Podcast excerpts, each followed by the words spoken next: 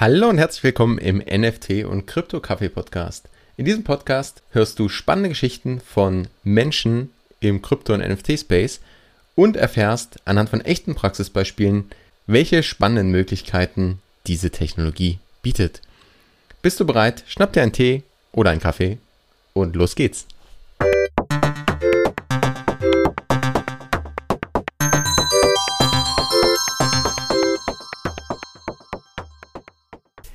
Hallo und herzlich willkommen zu einer neuen Folge im NFT und Krypto Kaffee Podcast. Heute geht es um die Basics, also wirklich um ein paar Begriffserklärungen, die das Verständnis für Kryptowährung und Blockchain vielleicht etwas verbessern und gerade wenn du ganz neu bist und dir viele Themen noch nicht sagen, dann ist das eine Folge für dich. Wenn du dich schon super gut auskennst, dann kannst du die Folge wahrscheinlich überspringen oder hast eine kleine Erfrischung und nochmal eine andere Sichtweise oder eine andere Erklärung. Ich habe versucht, es möglichst einfach zu halten und mit ein paar Beispielen zu belegen. Die Sachverhalte sind teilweise schon stark vereinfacht, aber dafür werden sie, glaube ich, dann einfach klar.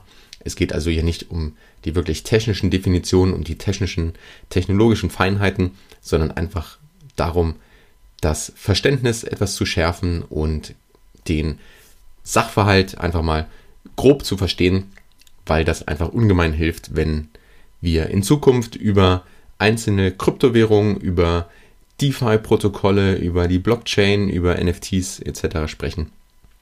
Und daher geht es am Anfang des Podcasts jetzt mal ein bisschen in die Definition der einzelnen Begriffe rein.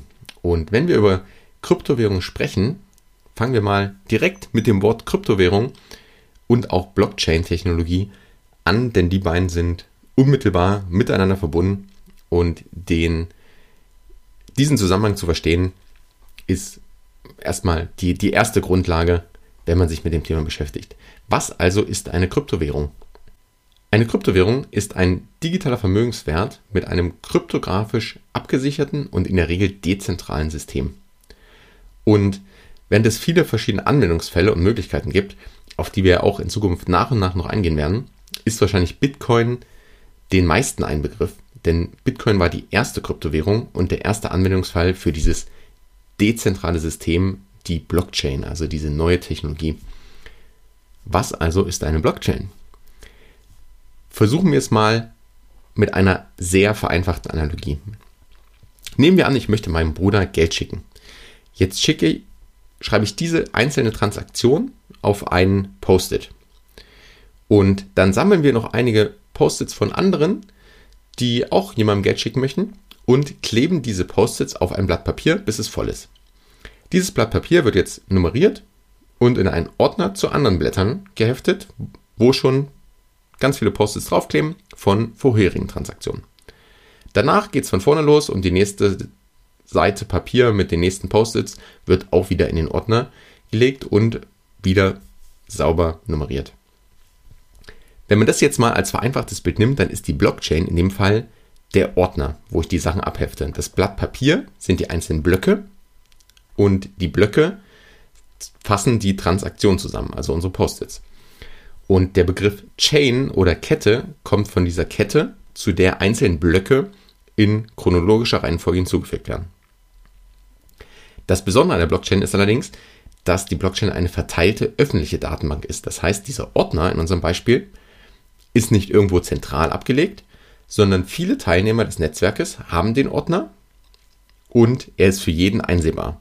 Es geht hier also nicht um eine zentrale Datenbank, auf die nur ein Einzelner oder eine einzelne Firma zugreifen kann, sondern um eine Verteilung des gleichen Datenstandes oder der Verteilung der Daten. Und so können die Daten auch nicht an einer Stelle geändert werden, sondern sind dezentral auf viele Teilnehmer verteilt. Also diese Dezentralität ist ein ganz wichtiger Baustein der Blockchain-Technologie und ist auch die Basis für das Vertrauen. Beziehungsweise eigentlich ist das System somit trustless, also man braucht kein Vertrauen in eine dritte Partei, dass die Daten stimmen oder eine dritte Partei dafür sorgt, dass die Daten stimmen und korrekt sind, sondern anhand dieser Technologie sorgt eigentlich Mathematik oder Kryptographie dafür, dass wir hier ein Vertrauen haben und dass das System immer funktioniert. Im Detail ist es natürlich viel, viel komplexer, auch wie dann sichergestellt wird, dass alle Teilnehmer den gleichen Stand haben. Aber das glaube ich erstmal als grobes Verständnis oder hilft dem groben Verständnis, was eine Blockchain überhaupt ist und warum die eine Rolle spielt. Bevor wir jetzt ins Detail gehen, wie das genau funktioniert, noch einmal den Begriff Krypto, Kryptowährung, wir haben jetzt auch kryptografisch schon ganz oft erwähnt. Ähm, was hat es eigentlich damit zu tun? Und der Hintergrund ist, dass ich bei so einem dezentralen System oder auch bei, dem, bei der Verteilung ja sicherstellen muss, dass die Wertgegenstände, also meine Bitcoins beispielsweise oder andere Token oder Assets auf der Blockchain, die ich transferiere, dass die korrekt zugeordnet werden und auch nur der Eigentümer diese dann transferieren, verschieben oder nutzen kann. Und um das sicherzustellen, wird Kryptographie oder eigentlich auch Mathematik eingesetzt. Vom Konzept her gibt es einen privaten und einen öffentlichen Schlüssel. Also diese Verschlüsselung kennt man vielleicht aus ähm, beispielsweise E-Mail von E-Mail-Programmen. Auf jeden Fall gibt es einen privaten und einen öffentlichen Schlüssel. Und du kannst dir das vorstellen wie ein, ein Briefkasten mit einer Adresse, der an einer bestimmten Adresse steht und ein Schlüssel zu diesem Briefkasten, mit dem ich dann die Post rausholen kann. Und im Grunde ist der Briefkasten die öffentliche Adresse, das heißt, die kann ich auch rausgeben und dann kann jemand mir Briefe schicken. Und den Schlüssel besitze allerdings nur ich. Das heißt, wenn ich jetzt etwas aus dem Briefkasten rausnehmen möchte und in einen anderen Briefkasten werfen möchte, dann brauche ich meinen Schlüssel. Und jetzt wird es ganz spannend. Ich kann mit meinem Schlüssel, mit meinem privaten Schlüssel, kann ich mehrere Briefkästen auch öffnen. Also ich kann auch mehrere Briefkästen anlegen und irgendwo aufstellen an verschiedenen Adressen, die ich nur mit meinem Schlüssel öffnen kann. Und dieses Prinzip setzt im Grunde, stellt im Grunde sicher, dass äh, ich dann mit einer sogenannten digitalen Signatur beweisen kann, dass ich der Eigentümer bin. Also dass wirklich nur ich diese Adresse oder diesen privaten Schlüssel habe. Und da kommt eben die Mathematik ins Spiel, denn mit der heutigen Technik ist es nicht möglich, von der öffentlichen Adresse rückwärts auf den privaten Schlüssel zu kommen, also das zu berechnen. Ich habe also gewisse Berechnungsschritte und Verschlüsselungsschritte, wo ich mit der privaten Adresse mehrere öffentliche Adressen erstellen kann, aber rückwärts funktioniert das Ganze halt nicht. Und daher ist mein privater Schlüssel eben auch sicher. Gleichzeitig ist der Schlüssel auch ja, das Wichtigste eigentlich, was ich in diesem System, in diesem Zusammenhang dann habe. Denn wenn ich meinen Schlüssel verliere, meinen privaten, dann habe ich automatisch auch keinen Zugriff mehr auf die Briefkästen und ich habe jetzt die Verantwortung für diesen Schlüssel zu sorgen. Vielleicht hast du schon mal von der Seed Phrase oder den 24 Worten gehört und im Grunde ist das, stellen diese 12 oder 24 Worte, ähm, die in einer definierten Reihenfolge dann verwendet werden, letztendlich ist das eine Verwendung, ähm, um auf diesen privaten Schlüssel zu kommen, damit ich mir nicht eben ganz viele äh, kryptografische und, und kaum merkbare Kombinationen merken muss, sondern ich habe halt diese 24 Worte, die meinen Schlüssel repräsentieren. Und mit diesen Worten habe ich also Zugriff auf alle meine Briefkästen. Und deswegen, das ist schon mal die erste Warnung oder der erste Sicherheitshinweis, darf ich auch meinen privaten Schlüssel und meinen Seed Phrase niemals teilen. Also wenn irgendwo eine Seite oder jemand fragt, hey, wie sind die eigentlich, ähm, der darf niemals geteilt werden und sollte eigentlich auch nicht mal digital oder online zugänglich gespeichert werden, sondern das ist letztendlich ja der, der Schlüssel zu meinem äh, zu meinen Briefkästen und damit zu meinen Assets und Vermögen auf der auf der Blockchain. Also das vielleicht ein Versuch einer irgendwie kurzen Erklärung, die halbwegs noch Sinn ergibt. Und wie gesagt, ein paar Punkte sind da stark vereinfacht, aber das Grundkonzept wird, glaube ich, klar, dass wir einfach auf einer Blockchain ein verteiltes, ein dezentrales System an Daten haben und dieser, diese Daten, dieser Datenstand öffentlich, also auch die einzelnen Transaktionen damit öffentlich zugänglich sind und auch jederzeit überprüft werden können und gleichzeitig aber historisch einwandfrei nachweisbar sind. Also da ich jeden Block ja also jedes Blatt Papier vorhin in unserem Beispiel in diesen Ordner hefte und jedes Blatt Papier einen Bezug zu dem Blatt Papier davor und danach hat, in dem, in dem Fall in unserem Beispiel nummeriert ist, aber die Blöcke eben auch miteinander verknüpft sind, also auf einer Kette sind, somit stelle ich sozusagen sicher, dass ich historisch nachweisen kann, ähm, wann welche Transaktionen stattgefunden haben und was eigentlich die, die Wahrheit sozusagen ist. Und das Ganze wird eben über Kryptographie sichergestellt, dass das auch funktioniert und ich auch jederzeit dann den ähm, rechtmäßigen Zugriff sozusagen habe. Und damit wird, glaube ich, auch so ein bisschen klar, warum diese Technologie so revolutionär ist. Und wenn wir jetzt so ein bisschen auf die ersten Anwendungen eingehen, dann sind das erste Beispiele, aber mit diesem vertrauenslosen System und der Verteilung und der kryptografischen Absicherung habe ich, ja, habe ich ganz neue Möglichkeiten plötzlich, äh, einfach verschiedene Use Cases oder Probleme zu lösen auch.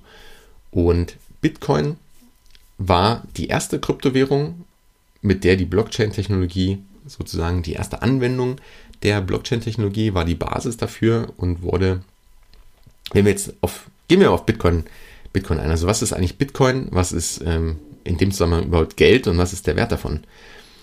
Bitcoin an sich ist eine dezentrale digitale Kryptowährung oder ein ja, digitaler Wertgegenstand. Warum ich hier Währungen immer sehr vorsichtig verwende, wird, wird glaube ich, jetzt mit, mit der Erklärung dann noch klar. Bitcoin wurde 2008, 2009 von einer unbekannten Person oder Gruppe unter dem Pseudonym Satoshi Nakamoto entwickelt und dort wurde eben dieses Konzept der Blockchain zum ersten Mal wirklich so vorgestellt und Bitcoin als erste Anwendung davon als äh, digitales Geld erfunden, kann man sagen. Und in dem Zusammenhang nach, war das, also zeitlich war das einfach nach der Finanzkrise 2008 und da hat dieser Satoshi eben die Notwendigkeit eines elektronischen Zahlungssystems von Person zu Person ähm, hervorgehoben, das auf kryptografisches Beweisen statt auf Vertrauen basiert. Was heißt das?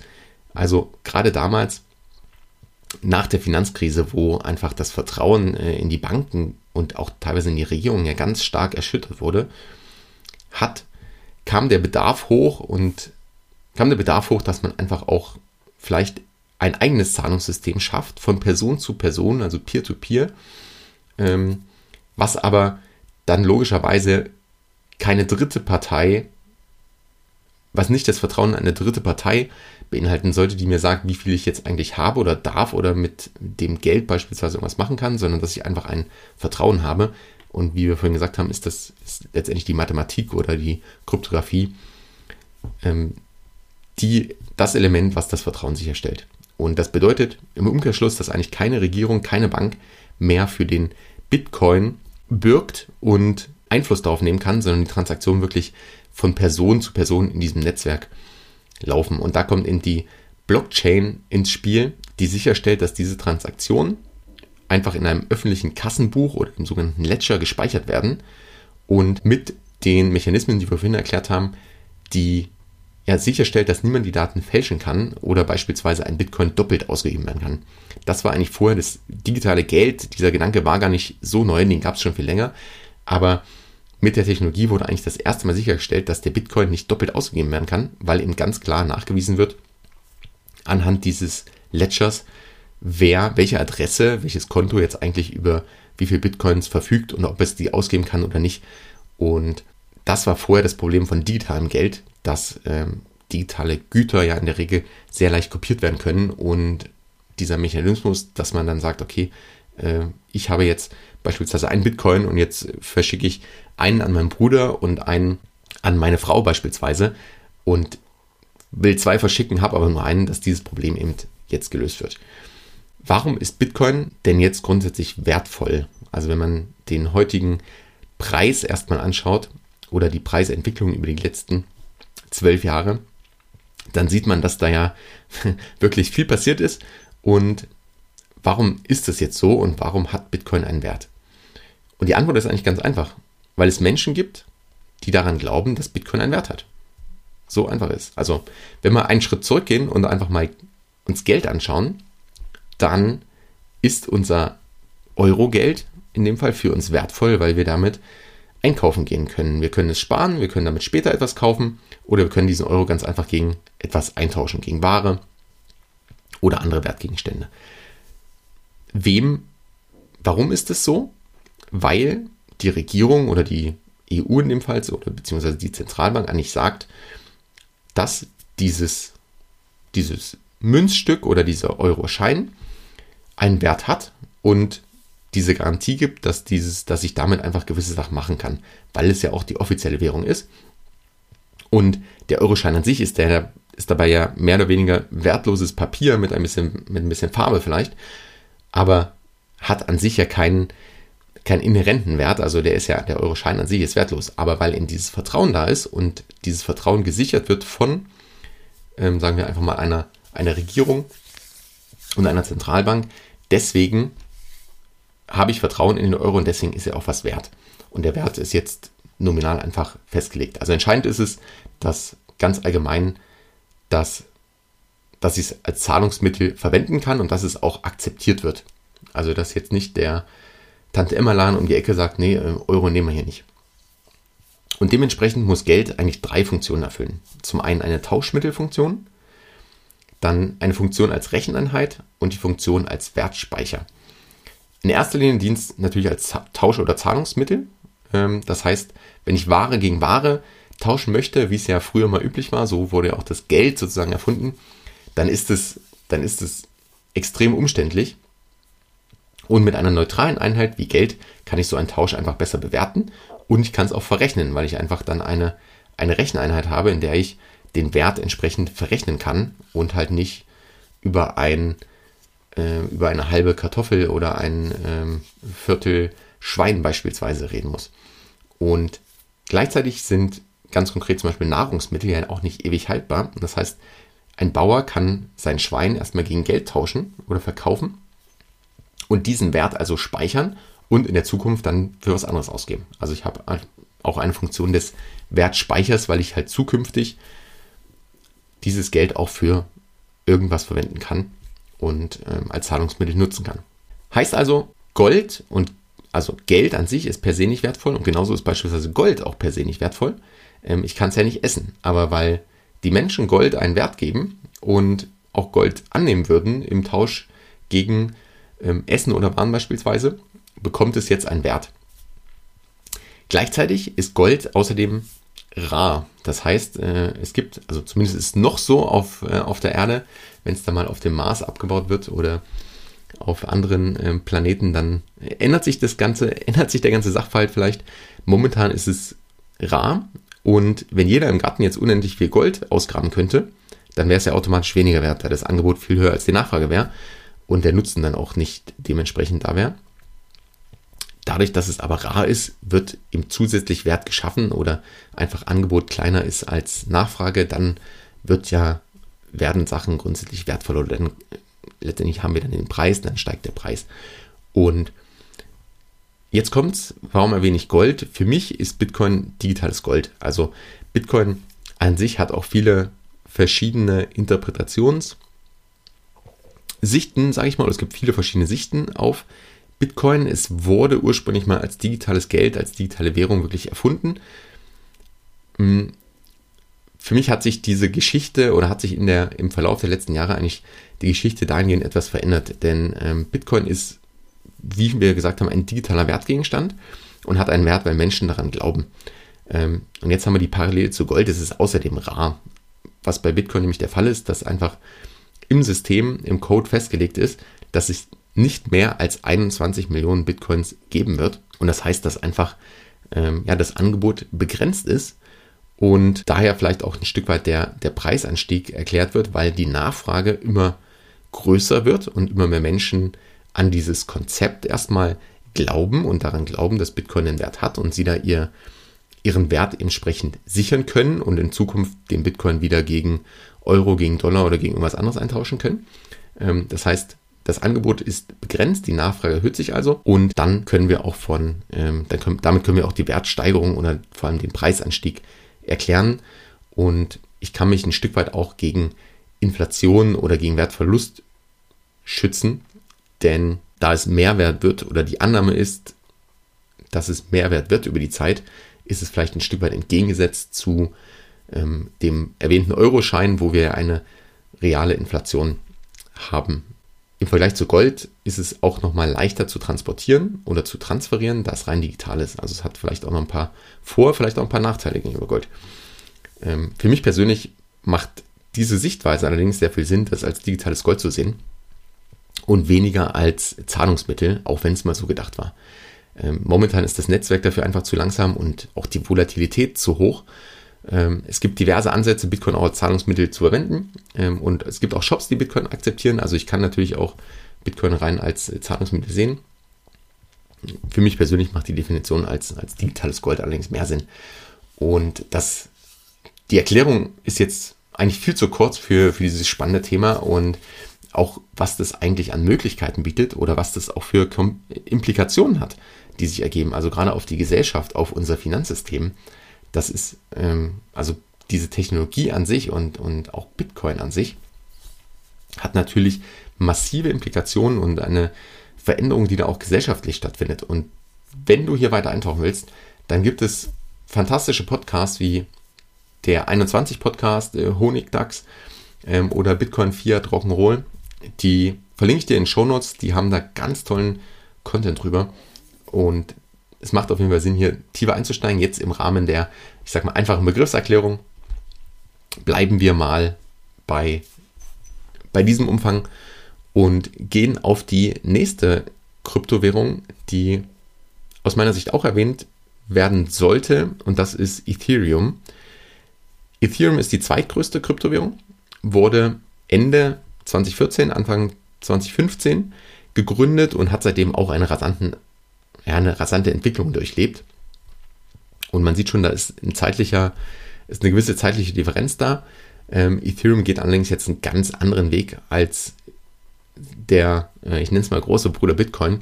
Denn während Bitcoin die Speicherung und den Transfer von Wert darstellen soll auf Basis der Blockchain, geht Ethereum sogar einen Schritt weiter und stellt die Frage, was wäre, wenn diese Technologie und die Dezentralität genutzt werden kann, um alle möglichen Interaktionen abzubilden. Also beispielsweise Softwareanwendungen auf der Blockchain laufen zu lassen. Und ähm, ja, somit wird Ethereum dann eigentlich schon als globaler Computer verstanden, der eben nicht irgendwo ganz zentral läuft auf einem Server, sondern äh, dezentral verteilt ist. Und was Ethereum ermöglicht, ist es, sogenannte intelligente Verträge oder sogenannte Smart Contracts abzubilden und mit denen kann ich dann die ganz unterschiedlichsten Interaktionen festlegen und auch dokumentieren, so ja, wie eigentlich jegliche Verträge in der realen Welt. Also ich kann dann eben nicht nur Geld transferieren, sondern ich kann beispielsweise auch ja, äh, mein, ich, ich nutze mal Geld in dem Fall, wir reden natürlich von, von Token oder Währung auf der Blockchain. Aber ich kann zum Beispiel auch dann dieses diese Token, dieses in Anführungsstrichen Geld, für einen ähm, bestimmten Zeitpunkt verleihen und bekomme automatisch die Zinszahlung dafür. Also kann es ganz automatisiert über eben Smart Contracts laufen lassen. Ähm, oder ich kann einen Wertgegenstand auf der Blockchain direkt zwischen Käufer und Verkäufer handeln. Also ich kann sozusagen die ganzen Mittelsmänner, ähm, ja, die brauche ich nicht mehr, sondern da ich dieses Vertrauen über die Dezentralität habe und auch diesen Stand auf der Blockchain sauber dokumentiert habe, kann ich Wertgegenstände wirklich direkt handeln. Ähm, also wenn ich das zum Beispiel mit Aktien machen würde, dann brauche ich keine Börse mehr, sondern ich kann direkt die Aktien handeln. Oder ich habe vielleicht eine Art dezentrale Börse in dem Fall, aber der, die Transaktion findet direkt zwischen Käufer und Verkäufer statt. Bei Immobilien würde das ganz neue Möglichkeiten öffnen, also auch was gerade die Dokumentation angeht, wo ich vielleicht nicht mehr hm, einem Papier glauben muss, was mir der Vorbesitzer aushändigt, sondern ich auf einer, ja, in, auf einem dezentralen ähm, Kassenbuch, einem Ledger auf der Blockchain sozusagen ähm, auch die Daten einfach nachgewiesen habe und öffentlich einsehen kann, was jetzt eigentlich die, die Realität ist. Ähm, ich kann mit diesen Smart Contracts kann ich Lizenzmodelle aufstellen und ausführen oder ich kann Lieferanten nachverfolgen im, äh, in der Supply Chain und könnte dann beispielsweise im Fall von bestimmten Ereignissen ähm, automatisch eine, ja, eine vorher definierte Aktion ausführen. Also du siehst schon, es gibt hier eigentlich unbegrenzte Möglichkeiten, wenn ich sage, ich habe diese, diese intelligenten Verträge und habe ähm, die Möglichkeit, direkt zu interagieren und diese Technologie, diese Dezentralität eigentlich für sowas zu nutzen.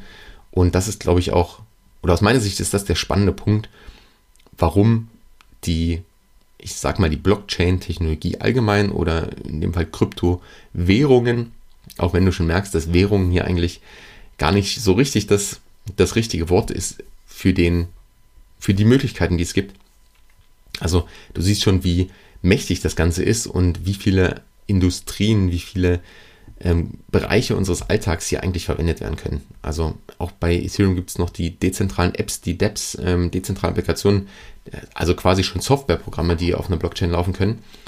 Und das wird aus meiner Sicht sehr, sehr viele Bereiche unseres Lebens, auch äh, des gesellschaftlichen Miteinanders vielleicht, auch der, ähm, der Businessmodelle, der, des wirtschaftlichen Miteinanders, äh, wird es ja ein Stück weit ähm, disrupten, also ein Stück weit revolutionieren. Und deswegen reden wir auch drüber. Deswegen war es mir so wichtig, das auch einmal zu erklären, welche Möglichkeiten es da gibt. Da gehen wir in den folgenden Folgen genauer darauf ein. Und jetzt ist vielleicht auch noch ganz wichtig, dass nur weil es die Technologie gibt, ich ja nicht alles damit auch machen muss. Also nicht alles ist automatisch besser, wenn es eine Blockchain-Anwendung ist, sondern ich mir natürlich hier auch einen Schritt zurückgehen sollte und mich fragen sollte, okay, wo sind denn wirklich Probleme, die vielleicht jetzt erst äh, oder jetzt viel besser gelöst werden können, weil ich eben Kryptowährung oder weil ich eben die Blockchain habe und nicht in blinden Aktionismus verfalle. Aber das nur nochmal am, am Rande. Und ich denke auch, wir werden über die nächsten Jahre hier eine, eine Entwicklung sehen. Und um zurückzukommen auf Ethereum, ähm, aufgrund dieser Funktionalität wird Ethereum oft auch als Crypto-Law, also als Gesetz bezeichnet, weil ich hier einfach äh, Verträge, also wie oder gesetzgegebene äh, Bindungen, Verbindungen und Verpflichtungen herstellen kann und deswegen als Crypto-Law. Also das nur am, am Rande. Und dementsprechend siehst du schon, dass wir eigentlich nicht über eine klassische Währung reden, sondern dass die Ethereum-Blockchain eigentlich viel mehr ist. Und dennoch gibt es ein Token oder ein Coin auf der Blockchain, also eine native Währung auf der Blockchain, das ist Ether oder ETH. Und mit diesem nativen Token kann ich beispielsweise die Gebühren für die Aktionen zahlen, die ich vornehme, oder ich kann auch Transaktionen vornehmen. ETH steigt auch sehr stark im, Wald, im Wert, vor allem in letzter Zeit, und ist eben eine weitere Kryptowährung oder ein, ein Token. Ich habe auf der Ethereum-Blockchain aber auch die Möglichkeit, viele andere Token, also neue Währungen sozusagen anzulegen und kann denen einen bestimmten Use Case geben oder kann einfach äh, ja, meinen, meinen eigenen NFT Krypto-Kaffee Token anlegen. Die Frage ist, was macht der denn und warum sollte der Wert haben? Aber grundsätzlich gibt es diese Möglichkeit und da auch vielleicht kurz am Rande, das ist der Unterschied zwischen Token und Coin ähm, oder der, der Währung an sich. Also ein Token ist wirklich ein, ein Wertgegenstand, ein Asset, der auf einer Blockchain, über eine Blockchain erstellt und gehandelt wird. Also das kann eine beliebige, ein beliebiger Token sein, während der Coin oder die Währung die native Währung an sich der Blockchain ist. Und in dem Fall bei Ethereum ist es Ether oder ETH und bei Bitcoin ist es eben Bitcoin. Wenn jetzt also Bitcoin Gold ist, dann ist Ethereum eigentlich das mit den Smart Contracts das Öl der Kryptoindustrie, denn viele Bereiche wie Decentralized Finance, DeFi oder DeFi ähm, oder auch NFTs spielen sich zu großen Teilen auf der Ethereum-Blockchain ab und werden eigentlich damit auch erst ermöglicht. Mittlerweile gibt es natürlich viele weitere Blockchains, viele weitere Tokens, viele weitere Kryptowährungen und die fokussieren sich entweder auf einen Teil der Möglichkeiten oder bieten ganz neue Möglichkeiten. Und gemeinsam, wenn man jetzt von Bitcoin als der ersten großen Währung ausgeht, werden Ethereum und die ganzen anderen Coins unter dem Begriff Altcoin, also alternative Coins, zusammengefasst. Die jetzt einzeln vorzustellen, würde hier ein bisschen den Rahmen sprengen, aber dann hast du den Begriff auch schon mal halt gehört. Altcoins sind halt ähm, alle anderen Währungen außer Bitcoin sozusagen. Wenn du da tiefer einsteigen möchtest, dann findest du auch Informationen zu jedem Coin auf den Plattformen wie beispielsweise CoinMarketCap oder CoinGecko.com. Und ich verlinke dir auch in den Shownotes ein paar YouTube-Channels, die massenhaft Infos zu einzelnen Blockchains und Coins bieten. Und dann kannst du dann gern dort tiefer einsteigen. Die Frage stellt sich letztendlich, was mache ich jetzt damit? Ja, warum warum ist das interessant, warum ist das wichtig? Und grundsätzlich, ich glaube, wie die meisten auch einsteigen, habe ich das Thema investieren. Also ich kann, wenn ich hier an einen Wertzuwachs oder eine Wertsteigerung glaube, kann ich natürlich investieren und kann sagen, ich nehme einen bestimmten Teil meines Portfolios, ein paar Prozent und gebe diese beispielsweise in Bitcoin, Ethereum oder andere Kryptowährungen, weil ich daran glaube, dass das zukünftig mal mehr wert ist als heute. Oder dass der Preis, ähm, den ich heute dafür zahle, eben unter dem Wert liegt, dem ich dieser, diesem Coin beispielsweise, oder nehmen wir Bitcoin als Beispiel, dem ich zugestehe. Und dann kann ich einfach sagen, okay, ich, es ist vielleicht deutlich volatiler, es ist auch deutlich riskanter als andere Investitionsmöglichkeiten, aber um mein Portfolio hier eben zu ergänzen, kann ich einfach ein Stück weit auch in Kryptowährungen investieren. Ich kann es dann auch einfach direkt tun, indem ich wirklich diese Währung Bitcoin beispielsweise kaufe oder vielleicht auch indirekte Produkte verwenden, die auch ja immer mehr auf den Markt kommen und dann so an der Wertsteigerung partizipiere. In der Szene heißt das Ganze, wenn ich eine, wenn ich Bitcoin beispielsweise kaufe und dann erstmal halte und nicht verkaufe, sondern einfach warte, dass eben Wertsteigerung eintritt, dann nennt man das Ganze Hodeln, also von Hold, nur einfach falsch buchstabiert, H-O-D-L. Und ich kann das Ganze aber alternativ oder entgegengesetzt auch traden. Also ich kann auch beispielsweise auch sagen, okay, ich glaube jetzt kurzfristig an einen Wertanstieg, ähm, kaufe heute und verkaufe in drei Tagen für plus 10% und nehme so relativ schnell Gewinne mit. Also das ist beim Investieren immer ein Stück weit die Frage. Und das Ganze ist ja nicht umsonst auch ein, ein Beruf ähm, der Trader oder Daytrader, der wirklich hier Wetten eingeht oder basierend auf seinen Analysen und seinem, seinem Wissen Entscheidungen trifft, zu kaufen, zu verkaufen oder dann auch sämtliche Instrumente zu nutzen, die eigentlich der Finanzmarkt auch so ein Stück weit hergibt mit Optionen etc. Also das erstmal ein Anwendungsfall, den ich ganz klar habe. Gerade bei Bitcoin, wenn wir das als digitales Gold sehen, kann ich natürlich hier mein Portfolio diversifizieren und investieren, um mein Geld letztendlich oder meine, mein Vermögen damit zu sichern und zu vermehren. Ich habe vorhin schon den Begriff DeFi erwähnt und da wird es dann nochmal spannend, denn die Ethereum-Blockchain und ein paar andere Blockchains ermöglichen es mir mittlerweile auch viel mehr zu machen. Also ich kann nicht nur kaufen und später mal verkaufen, sondern ich kann ja beispielsweise meine Währungen und meine Vermögensgegenstände auch ausleihen, Lending oder ich kann sie staken oder ich kann Liquidity Mining machen. Also ich habe hier dezentrale, eine dezentrale Finanzwelt, die sich entwickelt, wo ich viele Sachen machen kann, die ich mit in dem klassischen Finanzmarkt auch machen kann. Allerdings brauche ich dafür immer eine, eine Bank oder eine dritte Partei, die das für mich erledigt und muss diese vertrauen. Im DeFi-Bereich kann ich das jetzt mehr oder weniger direkt machen und habe dementsprechend auch ähm, ein deutlich höheres Risiko, eine deutlich höhere Verantwortung und gleichzeitig aber auch sehr attraktive Renditen, die sich dann, ähm, die entsprechend das Risiko ein Stück weit ausgleichen sollen. Zu den Begriffen Lending, Staking, Liquidity Mining, das sind jetzt nochmal ein, ein paar Beispiele, ähm, gehen wir in einer gesonderten Folge nochmal an, da schon ein, der Bereich ja, äh, den, den Umfang jetzt sprengen würde und nochmal super spannend ist. Einfach, weil sich hier ganz neue Möglichkeiten ergeben, die plötzlich dezentral, also direkt ablaufen und gar nicht mehr über eine, eine Bank gehen müssen. Ich kann aber auch beispielsweise einfach äh, JPEGs kaufen, also wir reden hier von NFTs und viel Geld für ein Bild ausgeben. Warum aber NFTs nicht nur wertlose digitale Bildchen sind, die ich ja auch mit Rechtsklick speichern kann und welche ja vielleicht ungeahnten Möglichkeiten sich ergeben mit der mit, dem, mit den NFTs an sich oder mit der Technologie, die dahinter steht, das erfährst du in der nächsten Podcast-Folge. Und in der Zwischenzeit freue ich mich über Feedback per E-Mail oder wenn dir der Podcast gefällt, gerne eine Bewertung.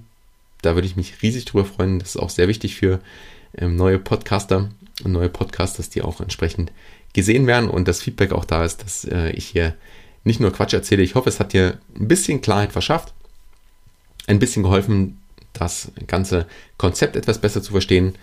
Und wie gesagt, in der nächsten Folge gehen wir dann nochmal auf NFTs ein und es gibt noch einige spannende Dinge, die du hier erwarten kannst. Bis dahin sage ich vielen Dank, Peace and out.